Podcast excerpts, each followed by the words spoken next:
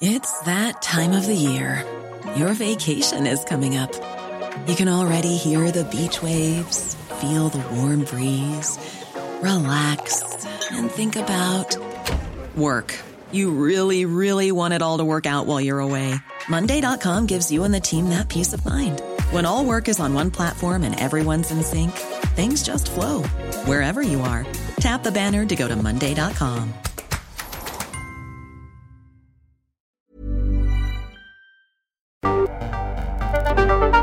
El Heraldo Radio presenta Cámara de Origen, un nuevo espacio para enterarnos del trabajo de las legisladoras y legisladores en los Congresos de México.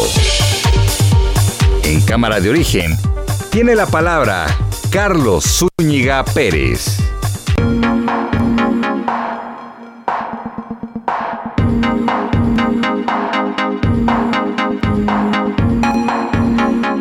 Buenas tardes, gracias por acompañarnos a esta nueva emisión de Cámara de Origen. Les habla Carlos Zúñiga Pérez a través de los micrófonos de El Heraldo Radio en este día, lunes, lunes 28 de marzo de 2022. Se está generando muchísima eh, muchísima información en torno a eh, muchos eh, temas.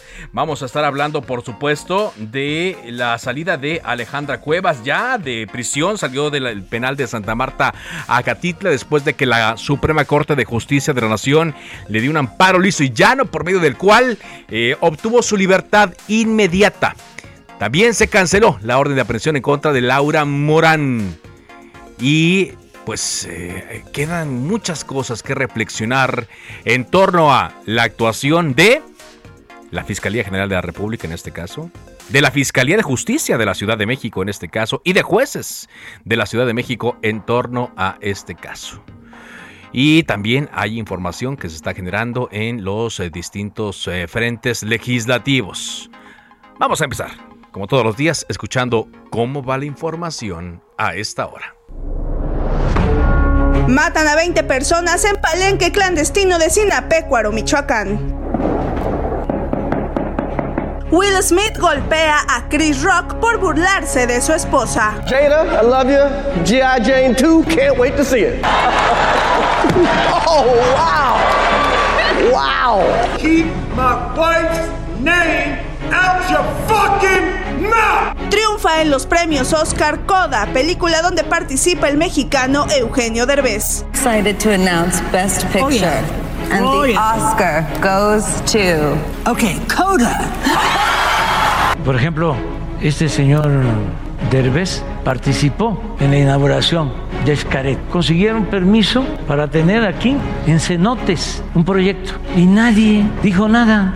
Fue un- una masacre de un grupo contra otro en un palenque clandestino. Balacearon a los asistentes y hubo desgraciadamente muchos muertos. Y sería bueno que no se convoque a un extraordinario. Esa es una recomendación respetuosa a los legisladores. El avión presidencial se va a entregar a la empresa Olmeca Maya Mexica para que puedan rentarlo. Si alguien quiere, se va a casar, quiere llevar a sus familiares y sus amigos, ¿no? O 15 años, o cumpleaños. Personal y turistas desalojan aeropuerto de Cancún por supuestos disparos. Guardia Nacional descarta balacera. Todo mundo saliendo, todo mundo saliendo a la Terminal 3. Avioneta se estrella en tienda Aurrera de Temixco, Morelos. Hay, hay gente atrás. Por unanimidad, Suprema Corte de Justicia de la Nación otorga libertad lisa y llana a Alejandra Cuevas. Aprobado en esos términos, consulto en votación económica si se aprueban los resolutivos. Aprobados por unanimidad de votos, de esta forma queda definitivamente resuelto este asunto. Y aquí más de la información de el día, hoy 28 de marzo. Las Comisiones Unidas de Puntos Constitucionales y Energía de la Cámara de Diputados se declararon en sesión permanente para discutir y dictaminar la iniciativa de reforma eléctrica, aunque Inmediatamente después decretaron un receso y convocaron a reanudar hasta el lunes 11 de abril para votar el proyecto. El Grupo Aeroportuario del Sureste y la Guardia Nacional descartaron detonaciones de arma de fuego en el aeropuerto de Cancún. ¿Qué pasó? Pues resulta que se cayeron unos letreros tipo tótem de unos 50 kilogramos cada uno, derribados por una turista de manera accidental. Escucharon esto los eh, pasajeros y pues a cómo están las cosas, es que esto es México, ¿eh? Esto es México. Pensaron que eran balazos, que era una balacera y se eh, corrió la falsa información y los turistas presentes en la Terminal 3 del Aeropuerto Internacional de Cancún comenzaron a correr despavoridos. Una estampida prácticamente sin pues tener tiempo de averiguar. Obviamente el miedo se transmite así de esa manera y no se dieron cuenta que habían sido tres anuncios que se cayeron. Pero esto es México. Anuncios que se caen son confundidos con balazos. El más de la información del día se elevó a 20 la cifra de muertos tras el ataque a un palenque clandestino en Sinapecuaro, Michoacán. De acuerdo a lo que informó el presidente Andrés Manuel López Obrador hoy por la mañana, que escuchábamos eh, al arranque de Cámara de Origen, se trató de una confrontación entre dos grupos de la delincuencia rivales ahí en Michoacán. Pero esta es una de las peores, ¿eh? De las peores masacres que le hemos reportado en lo que va de este año. ¿Y dónde está la seguridad? ¿Dónde está el operativo militar para resolver las cosas en Michoacán? Cuando menos tres muertos ha dejado el desplome de una avioneta en una tienda en una bodega horrera de, Temixco, Morelos. La avioneta tuvo problemas, están averiguando qué fue lo que ocurrió, pero fue a dar directamente al edificio de esta tienda y destruyó parte de la construcción, también anaqueles, eh, productos. Tres personas fallecieron, cuando menos hay cuatro lesionadas de gravedad que están siendo atendidas. Bueno, como decíamos, la Academia de Artes y Ciencias Cinematográficas reprobó a Will Smith por abofetear al comediante Chris Rock durante la gala del Oscar 2022 e inició oficialmente una revisión formal del incidente, pero bueno, como ocurre normalmente con los gringos, ¿no? Cuando los sacan del guion, pues no supieron cómo reaccionar ayer después de que Will Smith se levantó de su asiento después de que Chris Rock hizo una broma sobre el aspecto físico de su esposa. Yada Smith y pues eh, parecían parecía como que era algo actuado mucha gente pensó, ya ve lo mal pensado que son, y malos mexicanos, ¿no? Pensaron que se trataba de una, em, de una actuación y no, sí le pegó de de veras. Vámonos contigo, Diana Martínez. Un día importantísimo para la justicia aquí en el país. Se estuvo discutiendo el asunto de Laura Morán y de Alejandra Cuevas, acusadas por el homicidio de Federico Gertz Manero, hermano del fiscal general de la República, Alejandro Gertz Manero. Se determinó su libertad y ya hay novedades desde el penal de Santa Barta a Catita. Te escuchamos. Así es, buenas tardes. Pues Alejandra Cuevas ya salió de la cárcel femenil de Santa Marta, Acatitla. La mujer abandonó la prisión este lunes luego de que la Suprema Corte de Justicia de la Nación ordenó su inmediata libertad. Cuevas permaneció alrededor de año y medio en este centro penitenciario acusada del homicidio de Federico Gertz Manero, hermano del fiscal general de la República, Alejandro Gertz Manero. Cuevas salió por el área de aduana de personas alrededor de las 15 horas con 45 eh, minutos. Eh, pues los ministros coincidieron en que no hay elementos para determinar que la mujer tuvo alguna responsabilidad en la muerte de, Federico y bueno, pues ella dijo que tiene la certeza de que sin los medios de comunicación y la sociedad civil, eh, pues el, fiscal eh, general de la República, Alejandro Gertz Manero, pues la hubiera sepultado para siempre en la cárcel por un delito que él fabricó, provocando un daño irreparable a ella y, a su familia. Eh, Alejandra Cuevas agradeció al Poder Judicial Federal que pues ella señaló que veló por sus derechos. Sin embargo, no extendió el agradecimiento al Poder eh, Judicial local. Ella dijo que busca ser recibida por el presidente Andrés Manuel López Obrador para pedirle que, la proteja de cualquier eventualidad futura, tanto a ella como a su madre y a sus hijos. Muy bien, eh, esto se dio después de una discusión muy interesante entre ministros de la Suprema Corte de Justicia de la Sala Superior, eh, los cuales desde la semana pasada habían adelantado que esto iba a ocurrir. Y durante la deliberación decidieron dos cosas. Primero, primero y antes que todo, eh, otorgar un amparo liso y llano a Alejandra Cuevas pero antes de esto, eh, la, Suprema Corte de Justicia había eh, también hablado del caso de Laura Morán. Fue el primero que se trató. Concedió un amparo liso y llano a Laura Morán y de esta forma se canceló la orden de aprehensión que había en su contra. Eh, ella tiene 95 años de edad. Laura Morán fue la pareja de Federico Gertz Manero. Y durante su participación, el ministro presidente de la Corte, Arturo Saldívar, destacó que el máximo tribunal del país ah, atrajo este caso y de esta manera se eh, trató más eh, rápido el asunto. También eh, en otro momento la Corte ordenó la inmediata y absoluta libertad de Alejandra Cuevas luego de casi año y medio de haber estado presa acusada por la muerte del fiscal, corrijo, del hermano del fiscal del hermano del fiscal Alejandro Gertz Manero de Federico y fue de esta manera en la cual salió ya de la cárcel. Tenemos eh, las palabras de Alejandra Cuevas y vamos a, a escucharlas. Gracias Diana por este reporte y escuchamos a Alejandra Cuevas lo que dijo al salir de la cárcel. Me ha dado la convicción que con la fundación que construyeron mis hijos y que con la que espero que todos juntos, todos juntos logremos que, que las mujeres que han sido abandonadas por su familia, por la sociedad y por los abogados de oficio puedan recuperar el aire que nos da la libertad. Desde que entré me percaté, me percaté que todas las mujeres aquí somos invisibles. Nadie tiene voz. Lo que juntos, junto a ustedes, logramos visualizar sus casos y lograremos su liberación.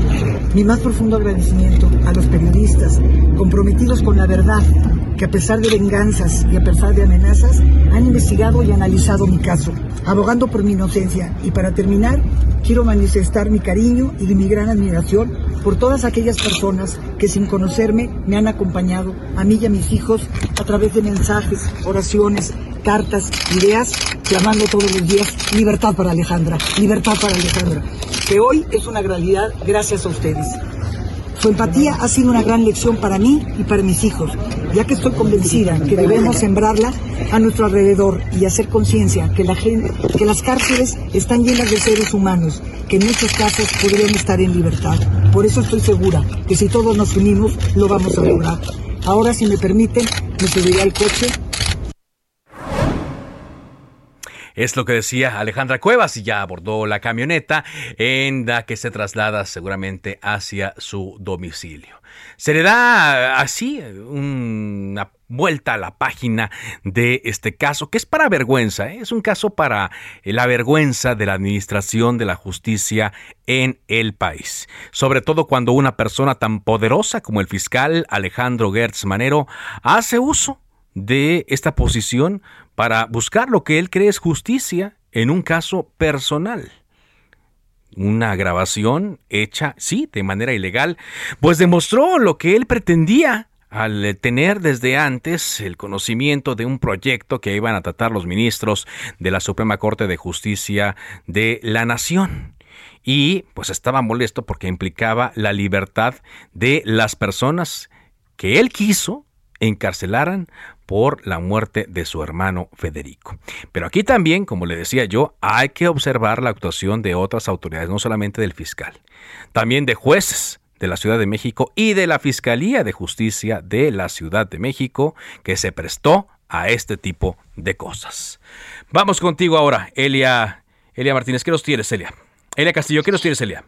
Muy buenas tardes, Carlos. Te saludo con gusto. Bueno, te comento que esta tarde las Comisiones Unidas de Puntos Constitucionales y de Energía de la Cámara de Diputados, pues por fin se declararon en sesión permanente a fin de iniciar con el proceso de dictaminación de la reforma eléctrica enviada y propuesta por el presidente Andrés Manuel López Obrador. Adicionalmente, Carlos, citaron para el próximo 11 de abril, lunes 11 de abril, a fin de discutir y votar el dictamen de esta reforma eléctrica, justamente eh, 11 de abril que es Semana Santa, como ya se había adelantado la semana pasada y que pues algunos legisladores de Morena habían negado que, hubiera una fecha establecida para la discusión y votación en comisiones del dictamen, bueno, pues se cumple con este calendario. Efectivamente, el próximo 11 de abril, las comisiones unidas eh, pues ya tendrán eh, listo el dictamen que se distribuirá desde el 4 de abril, Carlos, para que los integrantes de las comisiones eh, unidas de constitucionales y de energía lo conozcan, lo analicen y bueno, se preparen para la discusión el próximo lunes 11 de abril. Fue lo que se eh, votó y discutió eh, esta tarde de lunes aquí en el Palacio Legislativo de San Lázaro. Te comento que hubo pues eh, oposición de las fracciones del PAN y de Movimiento Ciudadano debido a que en el orden del día de este día en el cuarto punto se tenía establecido como la discusión y eh, votación del dictamen de reforma eléctrica, eh, situación eh, o más bien redacción que no les agradó a los legisladores del PAN y de Movimiento Ciudadano, advirtieron que se trataba de un albazo, de un madruguete y pidieron que se modificara para que quedara muy claro que en fecha posterior, en este caso el 11 de abril, se citará para discutir este proyecto de dictamen de la reforma eléctrica propuesta por el presidente Andrés Manuel López Obrador Carlos. Muy bien. ¿Y cuál es el sentir? Eh, ¿Qué es lo que palpas tú? Porque se ve mucha incertidumbre, Elia, eh, sobre todo por la postura de los diputados del PRI, del PAN, eh, del PRD, de Movimiento Ciudadano, que están en contra de que ya se vaya a discutir. Digo, vemos que los integrantes de la coalición de Morena, sus aliados políticos, pues quieren ir adelante ¿no? y discutir esto en, en la Semana Santa, pero con tu experiencia, ¿Cómo lo ves tú? ¿Se, ve que haya consenso o más incertidumbre? Pues hay más incertidumbre, eh, Carlos, te, quiero hacer un comentario. Digo, en, durante esta eh, reunión de Comisiones Unidas, las fracciones del PRI y del PRD no emitieron ningún tipo de comentario eh, al respecto. Las fracciones de oposición quienes, que hablaron o posicionaron al respecto fue únicamente el PAN y Movimiento Ciudadano. pues eh, ya se ha asegurado que la oposición va en contra, sin embargo, se puede esperar cualquier cosa en las próximas semanas y también, pues ya adelantó el, o más bien advirtió el presidente de la República que no quiere ningún tipo de modificación a su propuesta. Muy bien. Gracias, Elia. Muy amable. Muy buena tarde. Elia Castillo con toda la información. Bueno. Eh, vamos, a, vamos, a, actualizar con entrevistas si se puede en el transcurso del día, si no mañana, por supuesto, le tendremos más información. Por lo pronto, saludo en la línea telefónica de Cámara de Origen a la senadora del PAN, Kenia López Rabadán. ¿Qué tal, senadora? ¿Cómo está? ¿Cómo estás? Buenas tardes, muy bien, aquí a tus órdenes. La habíamos comprometido desde el viernes, senadora, que platicábamos con usted para que nos contara su experiencia en la visita a la cual la invitaron al Aeropuerto Internacional Felipe Ángeles. Se dio el día de ayer, ¿es correcto? Efectivamente, ¿Cómo le fue? Carlos, primero agradecerte la palabra dada y bueno, pues la verdad es que fueron muchísimas horas. Ayer estuvimos, llegamos a la IFA hacia las unos minutos antes de las 12. Concluyó la reunión eh, hacia las 5 de la tarde, fueron cinco horas de pues de distintas cosas. Primero hubo una exposición muy amplia, ¿no? Eh, hubo cuatro generales de la defensa en, en mi visita, muy amplia a propósito de cuál había sido, digamos, el, el mandato eh, dado a la defensa y cómo se había eh, ejecutado, digamos, o concluido este proceso del aeropuerto. De, nos, eso lo hicimos en una, digamos, en una sala de conferencias. Después de ahí nos trasladamos a eh, la terminal, ¿no? Para ver, digamos, de manera personal eh, la terminal yo ya la había visto, te, te comenté la semana pasada. Como pasajera la había visto. Como ciudadana, eh, digamos, nos, nos fuimos a hacer toda la ruta y después de la terminal nos fuimos a eh, la torre de control. Hay muchísimas cosas pues que, que, que se pudieron eh, abordar en estas cinco horas, como te imaginarás, pero yo prioritariamente eh, les, insistí a, quienes nos estuvieron acompañando en varios temas. Primero, pues evidentemente, ¿cuándo va a dejar el aeropuerto de costarle a los mexicanos? ¿no? O sea, seguramente tenemos muchas otras prioridades que tienen que ver pues, con eh, salud, hospitales, escuelas, eh, y no estar pagando un aeropuerto que en estricto sentido pues no termina siendo más que un capricho del presidente en turno. eh, hay la verdad es que una preocupación clara. Eh, lo que me dijeron en este recorrido es que se necesitan tener 5 millones de eh, usuarios al año, 5 millones de usuarios al año. ¿Para que ¿Para hacerlo rentable? Para que sea autofinanciable, ¿no? O sea, digamos, para que no ya no nos cueste, que ya no se esté distrayendo dinero del erario a este, eh, pues digamos, a este aeropuerto, para que deje de ser un elefante blanco, pues lo que necesita son 5 millones de usuarios al año. Obviamente esto, querido Carlos, se ve lejanísimo, ¿no? ¿Por qué? Pues porque entre otras cosas, esta semana que acaba de concluir tuvo por día digamos, eh, eh, en términos eh, generales, tuvo por día 12 vuelos nada más, ¿no? Entonces, 12 vuelos que además, este, teóricamente, eh, pues eso tendrá que ir aumentando, pero de ahí, de, de 12 vuelos a 5 millones de usuarios al año, pues claramente hay, hay una, pues un, pues sí yo diría un reto, es un reto brutalmente difícil de cumplir, claro. Y mientras eso no suceda, pues el aeropuerto, más allá de si el aeropuerto está feo o bonito, ¿no? Eso ya cada persona lo podrá definir en función incluso hasta de sus gustos personales. Pero lo que es un hecho es que es un es un aeropuerto que nos está costando a los mexicanos. Además, como te decía yo, de eh, pues lo que ya nos costó pagar el aeropuerto que se está empezando a hacer en Texcoco, pagarle a la gente que había invertido en ello. Estamos hablando de más de 400 mil millones de pesos que pues son inentendibles, pues. Eh, que, que, se hayan gastado solamente por un capricho presidencial. Ahora, ¿cambió en algo, senadora, su visión ya de cómo fue de pasajera a esta visita, vamos a decir, guiada de, de los militares sobre la terminal aérea? Pues lo que lo que cambió es una preocupación, ¿no? La preocupación ahora sí tiene tiene cifras, son 5 millones de pasajeros, Carlos. o sea, ¿la, eh, preocupó más? Pues digamos que se vuelve más difícil, ¿no? entender cómo va a suceder eso, porque a ver, lo que lo que hace el presidente eh, hacia la defensa es decirles, tú me construyes un eh, aeropuerto.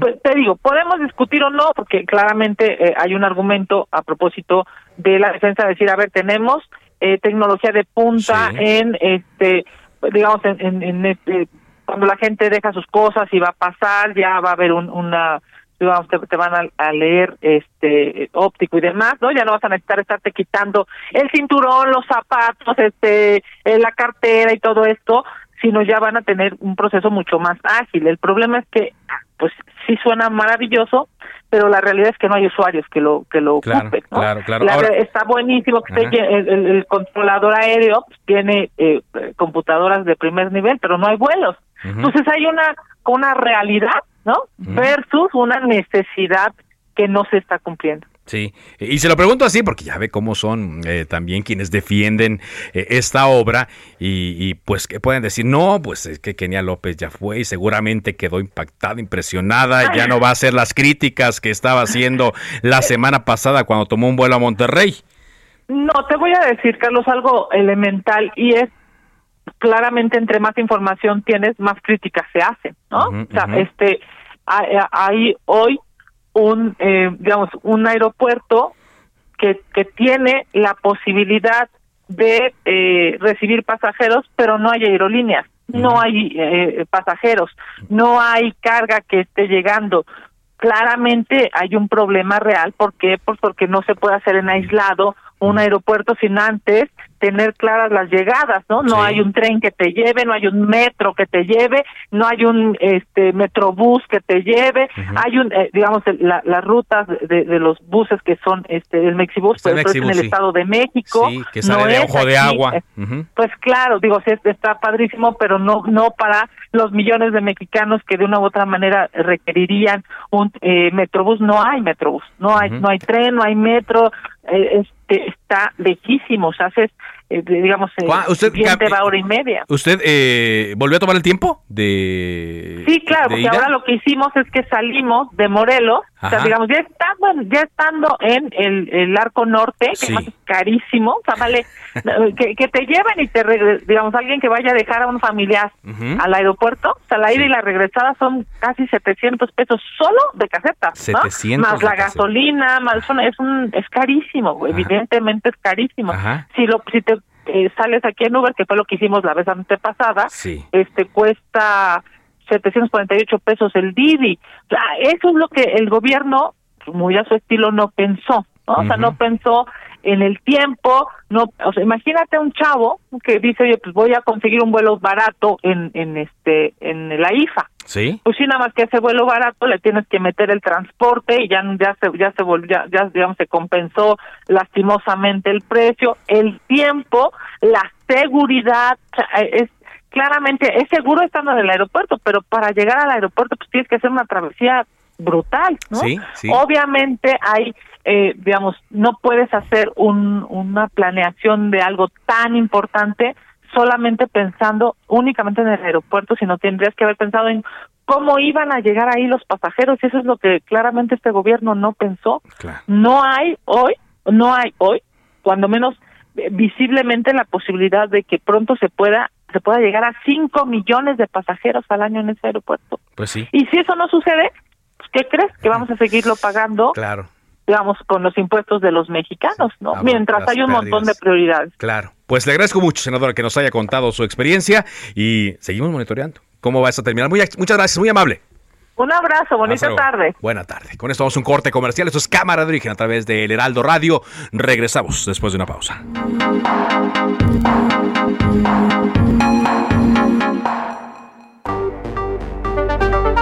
Se decreta un receso. Vamos a un corte, pero volvemos a Cámara de Origen con Carlos Zúñiga Pérez.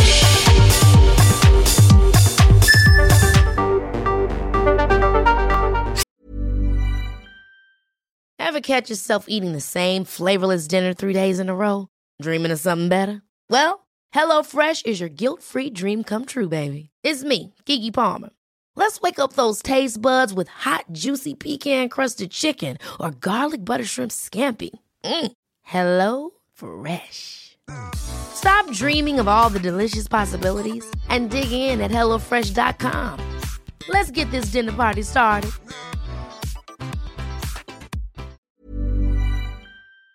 Se reanuda la sesión. Volvemos a Cámara de Origen con Carlos Zúñiga Pérez.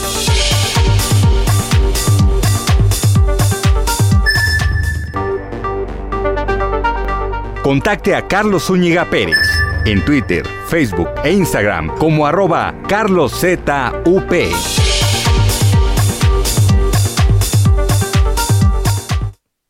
Ay, gente, mm. si yo estuviera en tu lugar. Ah, caray.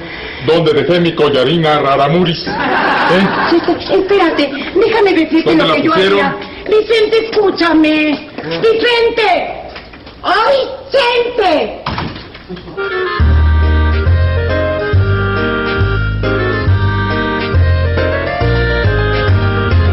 Yo fuera gente, jefa de colonia, linda y educada, pero al mismo tiempo fuerte, dura e implacable, pero siempre muy sonriente, redecoraría nuestras oficinas. Y a los pinos le pondría mil poquitos verdes, azulitos, fuchsia y de todos los colores cambiaría las leyes, castigaría el machismo. Bueno, pues el medio artístico está de luto una vez más ahora por el fallecimiento de la actriz Raquel Pankowski, quien salió en muchas telenovelas, pero es recordada por su parodia de Marta Sagún. ¿Martita Según se llamaba? ¿Martita Según? Marta Según, ¿no? Y le salía muy bien. Tanto que Marta Sagún, pues, este, estaba contenta con, esta parodia. Y bueno, pues ahí salía, ya sabe, Vicente Fox, eh, Andrés Manuel, Felipe Calderón, un montón de personajes que ahora sería imposible, ¿eh? porque parece que se acabó el humor, se mató el humor, no hay, no hay tolerancia a las parodias, hombre. Pues eh, ya sería muy difícil poder verlo ahora en la televisión. Sí, yo lo lamento mucho, ¿no?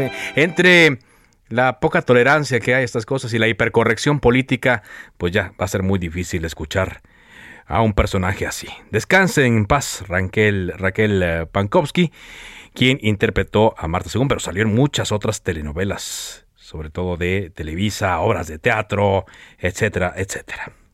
Bueno, vámonos a más información. Guadalupe Flores, con este hecho insólito que yo no tengo eh, memoria, eh, cuando menos en lo que yo llevo dedicándome a esto de los medios de comunicación, este accidente allí en Morelos donde cae una avioneta sobre una tienda. Cuéntanos más. Hola, ¿qué tal, eh, Carlos? Te saludo con mucho gusto el auditorio. Pues el saldo de este pues desplome de esta aeronave son tres personas que perdieron la vida. Esta avioneta pues cayó en eh, la tienda de autoservicio de Bodega Herrera en el municipio de Temisco, esto en la zona metropolitana de Morelos. Eh, además, ya suman cinco los lesionados que ya fueron trasladados al hospital comunitario de este municipio. Hasta el momento las autoridades de la Fiscalía de Morelos no han informado sobre las causas de este desplome, tampoco lo ha hecho la Coordinación de Protección Civil de Morelos. Lo único que comentó el titular de esta área en Morelos, Enrique Clemen Gallardo, es que en esta aeronave viajaban cuatro personas, dos hombres y dos mujeres, de las cuales tres perdieron la vida. Son dos mujeres quienes fallecieron y un hombre que es el, que piloteaba esta aeronave. También pues señaló el reporte que se tiene de esta avioneta propiedad de Bank of Utah, el modelo TI, ofreció un vuelo comercial. Eh, lo que la bitácora de vuelo ha eh, reportado es que la unidad aérea salió a las 11.52 horas de este lunes del puerto de Acapulco del estado Guerrero y su último registro fue a las 12.50 ya en eh, Cuernavaca. Eh, también lo que han comentado algunos pues, vecinos de esta colonia seca donde se ubica esta, esta tienda comercial, esta tienda de servicio, es que vieron precisamente que la aeronave se se sacaba humo y segundos más tarde pues cayó y se escuchó el estruendo, lo que pues generó psicosis en la población. Eh, también eh, pues eh, esta aeronave cayó en parte del estacionamiento pero también en una parte de la estructura del sí porque porque se ve se ve que quedó adentro de la tienda no destruyó una pared y tumbó anaqueles tumbó productos y pues seguramente se llevó a, a clientes que estaban allí. Exacto, de los cinco, de las cinco personas heridas, Carlos, eh, cuatro son eh, clientes, eran clientes de esta tienda de autoservicio y uno pues que también era el que viajaba en esta en esta aeronave, es la información que hay hasta hasta ¿Y, este los fallecidos son todos de la aeronave? Sí, todos son de la aeronave, las dos dos mujeres que viajaban y el piloto el, el piloto, son tres personas que perdieron la vida en este pues, al caer esta, esta avioneta y tres precisamente son de los que viajaban, de los cuatro tripulantes que viajaban en esta en esta nave. Sí, ahora, eh, Guadalupe, eh, pues yo me imagino que están eh, mm, llevando a cabo eh, todas las investigaciones, que está la zona acordonada, que es muy complicado llegar, y no sé si ah, se habla de la gravedad de estas personas, porque por ahí leía yo un tuit donde decían que lamentablemente la lista de fallecidos podría incrementarse debido a la gravedad de las lesiones. Este, lo que nos han informado, de acuerdo con el director de Protección Civil, incluso también de eh, la Cruz Roja Mexicana aquí en Morelos, Carlos, es que no, no, son, no, es de gravedad. De hecho, fueron trasladados al hospital comunitario de Temisco, pero sí, eh, esto pues esto causó que se el, el acortamiento de, en esta zona precisamente pues por el riesgo también de combustible, ¿no? De, que pues, se generara una explosión sin embargo, eh, tampoco eh, hasta prácticamente las 4 de la tarde, poco antes de las 4 de la tarde, tampoco Aeronáutica Civil eh, pues ya estaba en la zona, tampoco se tiene registro, solamente elementos del Ejército Mexicano y de Protección Civil y de diversos servicios de emergencia de Morelos. Sí, bueno, ¿no me repites qué ruta llevaba esta aeronave? Esta aeronave salió del de, eh, puerto de Acapulco, eh, su último reporte es a las 12.50 en Cuernavaca. Todavía el, reporte que se tiene es eh, que podría llegar a, a ponerse decía, al, al, al, estado de Puebla, pero intentó, lo que dicen también, de acuerdo a las autoridades de protección civil, es que intentó llegar al aeropuerto de Cuernavaca, Cuernavaca. Matamoros, que se encuentra justo en Temisco, pero pues justo se se desplomó y a las 12.50 se perdió ya comunicación de acuerdo a esta bitácora de vuelo. Muy bien, pues eh, Guadalupe, estamos atentos a la información que vaya fluyendo en torno a este incidente pues totalmente extraordinario que se registró hoy en el municipio de Morelos y a las investigaciones tanto estatales como federales en torno a, a lo que ocurrió hoy, porque sí, tienen que involucrarse la Dirección de Aviación Civil debido a que está una aeronave involucrada. Muchas gracias por este reporte. Muy buena tarde, pendientes. Gracias. Vamos a cambiar de información y como todos los lunes me da gusto eh, saludar y recibir aquí a Ana Lilia Herrera, diputada del Partido Revolucionario Institucional. ¿Qué tal, Ana Lilia? ¿Cómo está? Carlos, muy bien, muchas gracias, con el gusto de saludarlos. Gracias, muy amable. ¿Qué destacamos, Analia, del trabajo legislativo la semana pasada en torno a esta ley Ingrid, que pues es una, es una ley necesaria, pero también que nos deja una reflexión y una lección a los medios y a quienes usamos las redes sociales y a los, y a los funcionarios, por supuesto? Absolutamente.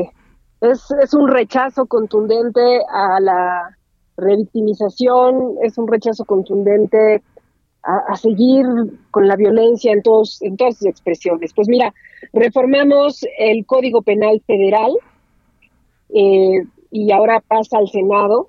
esperamos que en el Senado pues se apruebe también de forma unánime como ocurrió en la Cámara de Diputados. Y es que recordaremos que en 2020 se llama Ley Ingrid. Ingrid Escamilla fue víctima de feminicidio a manos de su pareja y lamentablemente en ese momento elementos de la Secretaría de Seguridad Ciudadana y de la Fiscalía General de Justicia filtraron a los medios de comunicación las fotografías de la escena del crimen donde de forma explícita se expuso el cuerpo de la víctima, por lo cual ocasionó mucho morbo, lamentablemente, pero también muchísima indignación. ¿En qué consiste esta reforma, Carlos? Pues se reforma el Código Penal para castigar hasta con 10 años de prisión a servidores públicos que graben, reproduzcan, compartan, distribuyan o comercialicen imágenes, audio, video, documento, información, indicio o evidencia relacionados con una investigación penal, condiciones personales de una víctima o circunstancias de hecho. Y se establece algo que me parece muy importante, una agravante de hasta una tercera parte más de la pena, tratándose de víctimas mujeres, niñas, niños, adolescentes y personas con discapacidad. Ahora, recordemos también, Ana Lilia, que la difusión de estas eh, fotografías en las redes sociales y también algunos periódicos que se atrevieron a, publicarlas de la muerte de Ingrid, del asesinato de Ingrid, pues provocó una ira y fue lo que también hizo que las mujeres salieran en 2020 a marchar de forma masiva en el Día Internacional de la Mujer, cuando vimos una movilización ya gigantesca. Así es, así es. Mira, primero, pues esta reforma lo que busca es preservar la dignidad de las víctimas, de sus familiares, disminuir el daño que sufren las víctimas al evitar que sean revictimizadas, erradicar esta normalización, por favor, de la violencia que se ejerce contra todas las personas, pero principalmente contra mujeres, niñas o adolescentes. Y, esto que tú refieres, estas marchas que no logró eh, callar ni apaciguar la pandemia, tienen que ver con los datos que tenemos de violencia hacia, las mujeres. Fíjate, te voy a, compartir unos datos que son datos oficiales presentados por el secretario ejecutivo del Sistema Nacional de Seguridad Pública. Desde 2015 y hasta enero de este año se han registrado casi 6.000 víctimas de feminicidio en México. Casi 6. En 2016, sí, ve cómo va aumentando y que, quienes nos están haciendo favor de escuchar. En 2016, 647. Para el año siguiente, 2017, 766 feminicidios. Para 2018, 917. 2019, 2019, perdón, 973. 2020, 978. Para 2021, 1004. Y ya en este enero de este año, ya llevamos 76 casos. Entonces, hay un alza entre 2015 y 2021 de 121.6% en el número de víctimas. No hay manera de que las mujeres eh, le, regalemos además a los agresores y a las autoridades omisas e incompetentes, a la falta de recursos que hay para atender muchos de estos temas, pues en la comodidad de nuestro silencio. Y bueno, hay un agravante que yo quiero advertir, además como presidenta de la, de la Comisión de Derechos de la Niñez y la Adolescencia, eh, Juan Martín Pérez, director de la Red por los Derechos de la Infancia, decía que el solo hecho de tener entre 15 y 17 años ser mujer y vivir en México te da 36% de probabilidades de ser víctima de feminicidio. Es intolerable. Claro, ¿no? y aparte también, eh, Ana Lilia, pues eh, hay una molestia, ¿no? Por la forma en la cual desde el Poder Ejecutivo se ha abordado este tema, ¿no? Los calificativos que hay al movimiento, las acusaciones de que hay personas detrás de esta búsqueda de justicia, de igualdad de derecho, ¿no? Y eso también ha generado, pues, eh, una animadversión mayor pues imagínate, salir a decir que queremos justicia, que nos queremos vivas, resulta que es ser conservadores o, que estamos movidas por intereses neoliberales. Sí, ¿verdad? Me parece que, que cuántas más tenemos que perder para que se abran los ojos y, para que en México recuperemos la tranquilidad. Bien, pues muchas gracias. Gracias, Analia. Como siempre, es un gusto eh, platicar contigo. Y hoy nos veríamos el jueves, ¿verdad? El jueves. Sí. Bueno, ya, no quiero comprometerte al aire, pero sí, sí, ojalá y te podamos ver por acá el, jueves para platicar con otras colegas diputadas. Y en presencial, sí, sí, claro. Muy bien. será un gusto. Gracias, Carlos. Muchas gracias. Ana Lilia Herrera, diputada del Partido Revolución Nacional. Sí, porque estamos armando una mesa. Recordemos que aquí nos comprometimos a estarnos reuniendo seguido con las legisladoras, sobre todo para revisar la agenda de género y otros temas, eh, por supuesto, que hay pendientes sobre eh, la legislación aquí en el país. Gracias eh, por continuar con nosotros. Oye, vámonos hasta Michoacán porque hay información en torno a eh, una nueva masacre, pero qué masacre, ¿no? En, en un palenque clandestino. Charbel Lucio, ¿qué más se sabe al respecto? Adelante. ¿Qué tal, Carlos? Buenas tardes. Así es, la Fiscalía General de Michoacán confirmó que son 20 personas las que perdieron la vida en este ataque armado que se perpetró en un palenque del municipio de Sinapecuaro. Eh, el Heraldo se trasladó esta mañana hasta ese punto donde dialogó con algunos habitantes, quienes nos comentaron que en la noche de ayer, aproximadamente a las nueve, nueve y media de la noche, un grupo armado irrumpió en esta localidad de eh, Las Tinajas, eh, que se ubica a la salida de la cabecera municipal, y bueno, este grupo armado se apoderó de un autobús y de otros vehículos que utilizó para bloquear la carretera y después ingresar a un eh, rancho denominado El Paraíso, donde había eh, donde hay un área de palenque donde se celebraban pues algunas peleas de, gallos, un evento en el que por cierto nos comentó el secretario de Seguridad Pública de Michoacán que había eh, pues la mayoría eran personas jóvenes, incluso menores de edad los que participaban en este evento y bueno, estas personas fueron atacadas por el grupo armado. El saldo eh, que se tiene hasta el momento es de 20 personas fallecidas y cuatro personas lesionadas, eh, de las que pues no se conoce su identidad. Aparentemente eh, son no son habitantes de esta comunidad de las Tinajas, pero bueno, vamos a estar pendientes de lo que siga informando la Fiscalía General del Estado. Muy bien, es gracias a la información que está surgiendo y estamos a la espera, por supuesto, de más datos de esta nueva masacre, ¿no? Cuántas masacres no le hemos reportado en el país, pero esta de 20 en Michoacán, pues se suma a otras, ¿no? Y es Michoacán donde lamentablemente hemos estado viendo más y más de estos, de estos casos. Cambiamos de tema cuando son las 4 de la tarde con 45 minutos, tiempo del centro de México, y saludamos hasta Nuevo León a Héctor García, diputado del Partido Revolucionario Institucional. ¿Qué tal, diputado? ¿Cómo le va? Muy bien, buenas tardes, un gusto saludarlos, Juan Carlos. Gracias, eh, pues eh, yo le quiero preguntar sobre este reto que significa para la legislatura de Nuevo León el sacar adelante una nueva constitución. Estamos hablando de un trabajo grande, titánico, gigantesco, no es cualquier cosa. Primero díganos, ¿por qué surge la idea de una nueva constitución para el Estado? Mira, el gobernador del Estado y siete personas eh, que le acompañan en este proyecto, al llegar al gobierno, pues eh, observas que el marco jurídico que norma los neoloneses, pues obviamente ya está obsoleto, una constitución de 104 años. La última que se reformó, 1917, había problemática muy distinta a la que hoy tenemos en Nuevo León y obviamente en México. En, ¿A qué me refiero? Bueno, pues ya en la época por revolución cambiaron las cosas, hoy se habla de energías limpias, hoy se habla de una época digital, Hoy se habla del derecho a la ciudad, hoy se habla del derecho a las nuevas tecnologías. Y bueno, todo eso no viene inserto en la Constitución. Sí pueden haber resoluciones de la Suprema Corte de Justicia, puede haber tesis jurisprudenciales, puede haber algunos eh, formatos que se han ido adhiriendo a la Constitución en lo largo de estos 104 años, pero que no están insertos prácticamente en el artículo, sino más bien al margen de. ¿Por qué surge? Porque las, la nueva realidad de Nuevo León, una, una crisis de agua, una crisis de movilidad, una crisis de aire, pues obligan al gobierno del Estado a reflexionar y tomar una gran decisión de la mano del legislativo, diciendo tenemos que tener un nuevo marco jurídico para el próximo año 23, que ya esté aprobada la nueva constitución, nosotros hacer un cambio de paradigma también del presupuesto que debe llevarle a los neoloneses el beneficio eh, actual. ¿Y a qué me refiero? No puede haber presupuesto si no está en la Constitución, más que en una ley secundaria, un tema, por ejemplo, de contra la contaminación. Sí. Le falta contundencia.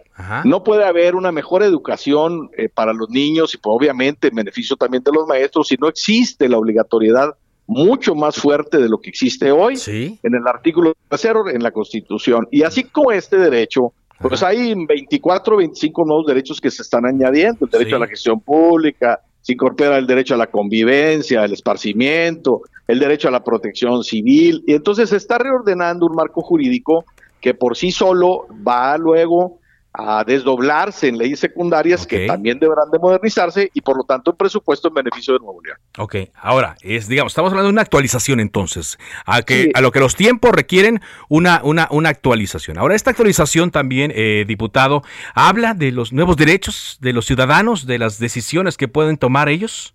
Sí, habla de, por ejemplo, de todo lo que es la ley de participación ciudadana, que actualmente no está en la, en la Constitución, el referéndum, la consulta popular, etcétera habla obviamente del derecho a la ciudad, que es algo muy innovador, que quiere decir que los municipios de manera ordenada deberán de coordinarse entre sí con el artículo obviamente su autonomía del 115, pero en coordinación con el gobierno del estado y obviamente con el gobierno federal. Lo que nos va a dar orden, si no puede un alcalde pensar de una manera, otro de otra e implementar reglamentos de otra manera. Este derecho a la ciudad viene desde la movilidad, viene desde el derecho a no contaminar y a reclamar del que el contamina obviamente eh, el que no lo haga, viene un derecho al esparcimiento, en fin, viene una serie de derechos que el mes va a sentir tangible en poco tiempo. Derechos y obligaciones también, ¿verdad? Eh, y obligaciones, obviamente, eh, que ahorita tendrías que recurrir al amparo precisamente para encontrar qué piensa un juez federal o un, un ministro, porque no lo tienes inserto en tu constitución local. Entonces vamos a ahorrar no solamente tiempos, sino también hacer eh, un trabajo, bien decías tú ahorita, es un trabajo muy extenso. ¿Cuánto, tiempo, ¿Cuánto tiempo les, calculan que les pueda llevar? Mínimo cinco meses. Hay un plan para que abril y mayo se consulte a la ciudadanía en muchos foros que se van a hacer, unos por parte del gobierno, otros por parte del legislativo. Y luego junio y julio otro otros conversatorios, foros, encuentros con abogados, con constitucionalistas, con iniciativa privada con campesinos, con niños, con jóvenes, y en agosto haremos un ejercicio de saber hasta cuánto nos falta de tiempo por consultar y qué temas nos faltan por consultar. Se inicia con derechos humanos la próxima semana. Yo presento este viernes como presidente de Puntos Constitucionales un calendario para que el legislativo tenga al menos 16 encuentros con diferentes eh, temas. Tenemos el primero una escuela eh, primaria y una escuela secundaria, porque queremos además que sirva este ejercicio para hacer precisamente que desde un niño pueda conocer que tiene un derecho en esta Constitución. Desde un niño hasta, hasta un adulto. Eh, vamos a entrar en temas también así como, y perdón que ya vamos porque pues, yo soy de por allá, eh, vamos a entrar en temas también como el del aborto y esas cosas. Sí, bueno, está inserto en la Constitución, son temas que en este momento no está, y hay un derecho a la vida que, se preserva en Nuevo León, así está hasta hoy. veremos qué sucede en la consulta el derecho a la educación laica, que son los, eh, de, los temas que son mucho más álgidos siempre que se abre la discusión. Pero viene un, derecho inserto del, de la defensa de la mujer, de la no violencia contra la mujer, de, darle mucho mayor énfasis al tema de las grandes oportunidades que merecen las mujeres, el tema de paridad, viene un, un lenguaje inclusivo, que creo yo que, que, va a dejar satisfechos, si no a todos, creo que a casi todos los, los entes o particulares o públicos de Nuevo León. Muy bien, pues interesante. Ahora, eh, pues esto requiere también concita a todas las fuerzas políticas, eh, al consenso también, además de las eh, autoridades, los empresarios, la sociedad civil, etcétera. Mm, ¿Cómo está el, ánimo entre las fuerzas políticas para sacar esta chamba adelante? Creo que el primer gran éxito del gobernador fue lograr el consenso para poder presentar la iniciativa con las diferentes fuerzas políticas. O sea, lleva la preautorización, tan es así que en el Congreso, pues obviamente se tuvo unanimidad en la votación inicial cuando se abre discusión el documento. Ahorita no tenemos aún eh, cómo va a quedar definitivamente cuando quede como una nueva constitución. Ahorita se abrió a discusión y esto se hizo con el apoyo de las fuerzas políticas y yo creo que ese es el primer avance, el reconocer hoy que nadie puede gobernar solo, que hoy necesitas de las fuerzas políticas, de las diferentes maneras de pensamiento, de las diferentes ideologías para poder lograr un fin común que sea el mejor para todos. Entonces creo que es el primer buen, el gran éxito haber logrado el consenso con las fuerzas políticas y obviamente en el tránsito de estos cinco meses, pues veremos qué intereses tiene alguien, qué intereses tiene el ciudadano que no tiene partido, cuál que sí tiene partido, etcétera, etcétera, y iremos yo creo que amasando un buen producto legislativo. Muy bien, pues eh, estaremos atentos. Será interesante verlo. Será interesante también el eh, ejemplo que sea para otros estados, toda vez que, bueno, no cualquiera se atreve a sacar una constitución nueva. Muchas gracias, diputado. Estamos atentos. Les mando un abrazo y siempre a la Hasta luego. Muchas gracias, diputado Héctor García del PRI Nuevo sobre la nueva constitución de ese estado. Bueno, y antes de retirarnos, le doy a conocer esta información que tiene que ver con la Secretaría de Seguridad Ciudadana. Francisco Javier Moreno Montaño fue nombrado como nuevo subsecretario de Control de Tránsito de esta Secretaría. Esto lo informó el titular Omar García Harfuch. Destacó que Francisco Javier Moreno Montaño cuenta con más de 16 años de experiencia en seguridad pública. También detalló que cuenta con experiencia en instituciones policiales federales, estatales y municipales. Según las palabras de Omar García Harfuch, el señor eh, Moreno Montaño tiene conocimientos desde patrullaje urbano, por ser policía de carrera, hasta inspección y supervisión de la función policial en asuntos internos y que dice que esta experiencia va a permitirle cumplir con estándares de transparencia, derechos humanos, etcétera. Y agradeció también a Jorge Alfredo Alcocer Rosales, quien estaba en ese cargo, pero seguirá siendo parte de la Secretaría en otra área. Es que, pues un reto a don Francisco Javier Moreno Montaño el ver cómo se hace más ágil la circulación en esta ciudad, cómo los policías de tránsito también llegan a otro nivel, que sean más respetados sobre, por la ciudadanía y nosotros los ciudadanos también tenemos que dar lugar a los elementos eh, policíacos. Y una recomendación mía, que ojalá y tomen buenas decisiones a la hora que hay los bloqueos, las manifestaciones, las marchas y que no anden cerrando así nada más a como Dios les da a entender. Llegamos así a la parte final de Cámara de Origen. Gracias eh, por habernos acompañado. Les recuerdo mi cuenta de Twitter es arroba carloszup. Así me encuentran en todas las redes, de hecho, Instagram, Facebook y TikTok también. Nos vemos el día de mañana o nos escuchamos el día de mañana. Siga aquí en referente informativo a través de Heraldo Radio. Por ahora es cuanto. Buenas tardes.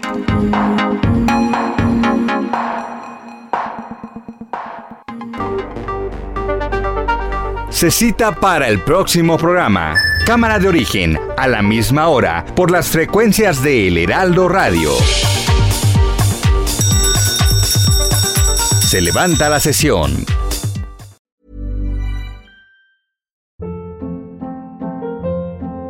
Hold up. What was that? Boring. No flavor. That was as bad as those leftovers you ate all week. Kiki Palmer here, and it's time to say hello to something fresh and guilt-free. Hello Fresh. Jazz up dinner with pecan-crusted chicken or garlic butter shrimp scampi. Now that's music to my mouth. Hello Fresh. Let's get this dinner party started. Discover all the delicious possibilities at hellofresh.com.